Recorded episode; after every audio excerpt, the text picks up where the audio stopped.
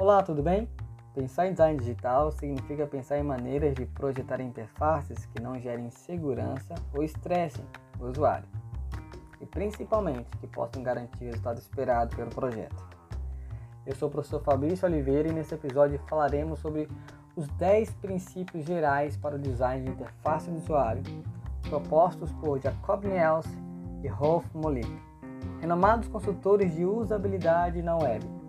Esses princípios chamados de heurísticas são regras gerais e não diretrizes específicas de usabilidade. Essas devem ser consideradas na hora de fazer ou atualizar o design de um site.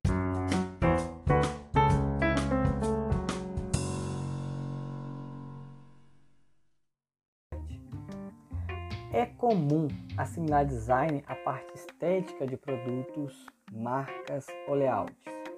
No entanto, isso não mostra a totalidade do design. Pense design como projetar algo com um objetivo, não apenas o lado estético, mas também o lado funcional. Quando falamos de interfaces digitais especificamente, falamos da construção de meios de comunicação entre uma pessoa e uma máquina. Normalmente, o design limitado ao lado visual das interfaces é aplicado por último em um projeto. No entanto, é necessário compreender que desenvolvimento é, e design eles caminham juntos. O fato é que uma interface mal projetada resultará em uma má experiência de uso. Portanto, é necessário considerar o design antes, durante e depois do desenvolvimento de um projeto. Pensar em design de interface do usuário é pensar em projetar uma interface que não gere momentos de insegurança para o usuário, que deixe claro quais serão os resultados de suas ações e garantir que o mesmo realize todas as tarefas de forma simples e eficiente. Em outras palavras, é fazer com que o usuário não precise de um manual de instruções. Para isso, existem 10 heurísticas criadas por Jacob Niels cientistas da computação que ajudam a projetar uma boa interface, por consequência, uma boa experiência de uso. A primeira heurística é a visibilidade do status do sistema. O principal objetivo de um sistema é manter os usuários informados a respeito do que acontece no exato momento de uma interação isso é feito através de feedbacks instantâneos que servem para orientar e conduzir o usuário pelo caminho correto. Um exemplo disso é o YouTube. O site ele disponibiliza do lado direito do vídeo selecionado pelo usuário uma barra lateral informando qual vídeo estamos vendo e quais já foram assistidos e quais serão os próximos. A segunda heurística é a correspondência entre o sistema e o mundo real.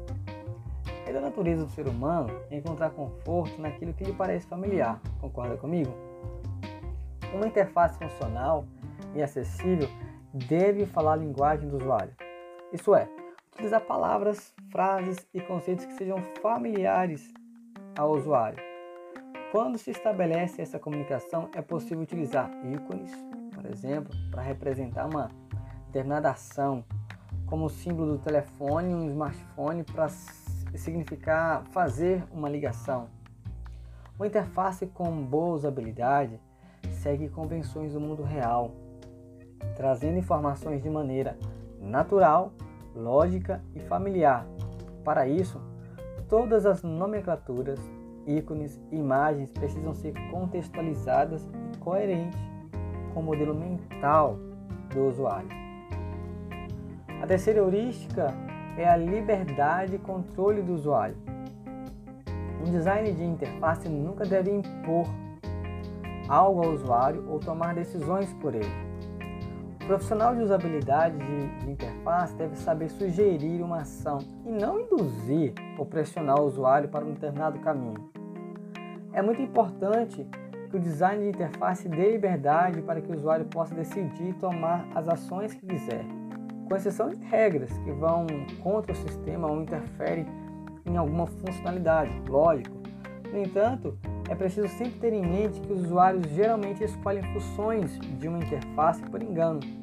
Por isso, precisarão de uma saída de emergência claramente marcada, permitindo ações é, de voltar e, e avançar e alterações que permitam ao usuário retornar ao ponto anterior. Por exemplo, permitir que o usuário edite campos de um formulário. Um outro exemplo, já percebeu que após enviar um e-mail pelo Gmail, você tem em torno de 30 segundos para cancelar o envio? Pois é, isso é liberdade e controle do usuário. A quarta heurística é a consistência e padrões. Quando utilizam uh, uma interface, os usuários eles não devem ter que adivinhar se palavras, situações ou ações diferentes significam uh, realmente a mesma coisa.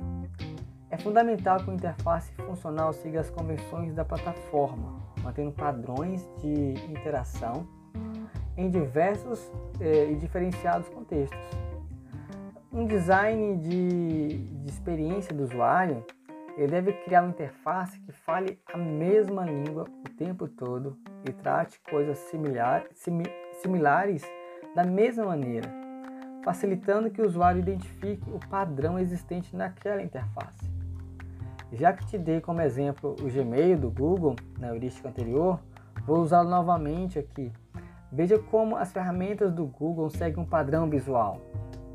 Veja como usam as mesmas cores e ícones para representar ações, mesmo que em softwares diferentes da Google.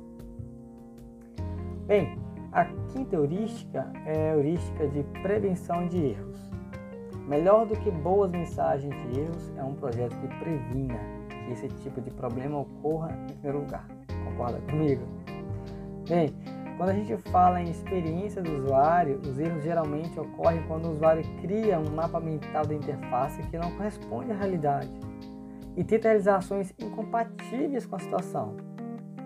E aí, o papel do design de interface aqui é o de eliminar as condições propensas a erros, ou então verificar todas as ações de interação existentes, além de sinalizar bem as ações radicais, como exemplo de excluir, deletar algum arquivo, né? e apresentar ao usuário uma opção de confirmação, de modo que ele assuma as consequências da ação.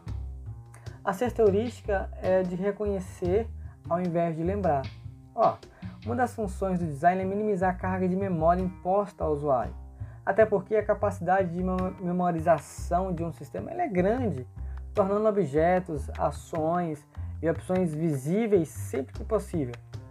O usuário não tem a obrigação de reaprender o caminho feito para chegar em uma determinada seção ou página de uma interface.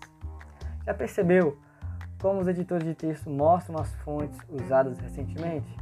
Pois bem, isso é um exemplo de reconhecer ao invés de lembrar. A sétima heurística é de flexibilidade e eficiência. A interface é desenvolvida pelo design é, precisa ser útil e atender tanto os usuários inexperientes quanto os experientes. Os inexperientes precisam de informações mais detalhadas, porém, conforme ele vai se acostumando com a interface, ele costuma a sentir uma necessidade maior de realizar as ações mais rapidamente e passa a usar e customizar atalhos, por exemplo, então é fundamental que o design de interface permita que os usuários de sua interface personalizem ações frequentes com atalhos do teclado, preenchimento automático de dados. Isso aprimora a eficiência e flexibilidade de uma interface. A oitava heurística é da estética e design minimalista. O design de interface não deve considerar estética e design como um plus. Um plus. Bom, Ambos fazem parte do todo que proporciona a experiência do usuário. O design visual deve criar diálogos que não contêm informações irrelevantes. Isso é, evitar o uso desnecessário de elementos visuais que possam confundir o usuário. Cada unidade extra de informação em um diálogo compete com uma unidade de informação relevante e acaba por diminuir sua visibilidade. A nona heurística é de auxiliar usuários a reconhecer, diagnosticar e se recuperar de erros. Apesar de prevenir erros ser algo de, de extremamente importância para o design de, de interface, mais importante ainda é auxiliar o usuário a identificar e encontrar soluções para problemas encontrados. Por isso, mensagens de erros devem ser expressas em uma linguagem simples, sem código, clara e que indique precisamente o problema e ainda que sugira uma solução. Por fim, a última heurística é a da ajuda e documentação. Uma interface intuitiva e clara acaba por evitar em diversas situações a solicitação de ajuda, mas ainda assim é importante que o design de interface mantenha itens de auxílio para certas ações ao alcance do usuário, caso ele precise de ajuda. Outra solução muito popular e adotada por alguns designers visuais são os, os FAQs. Compilem as dúvidas mais frequentes e suas respectivas soluções e deixem disponíveis para os usuários. As heurísticas possuem uma grande importância para o design de interface do usuário, auxiliando na elaboração de projetos de interfaces digitais. O ideal em qualquer situação, gente, é que o desenvolvimento de uma interface comece já com as heurísticas aplicadas, para evitar ajustes caros e morosos no futuro. Legal, não é? Agora você já sabe quais são as 10 heurísticas de Nielsen. Até mais!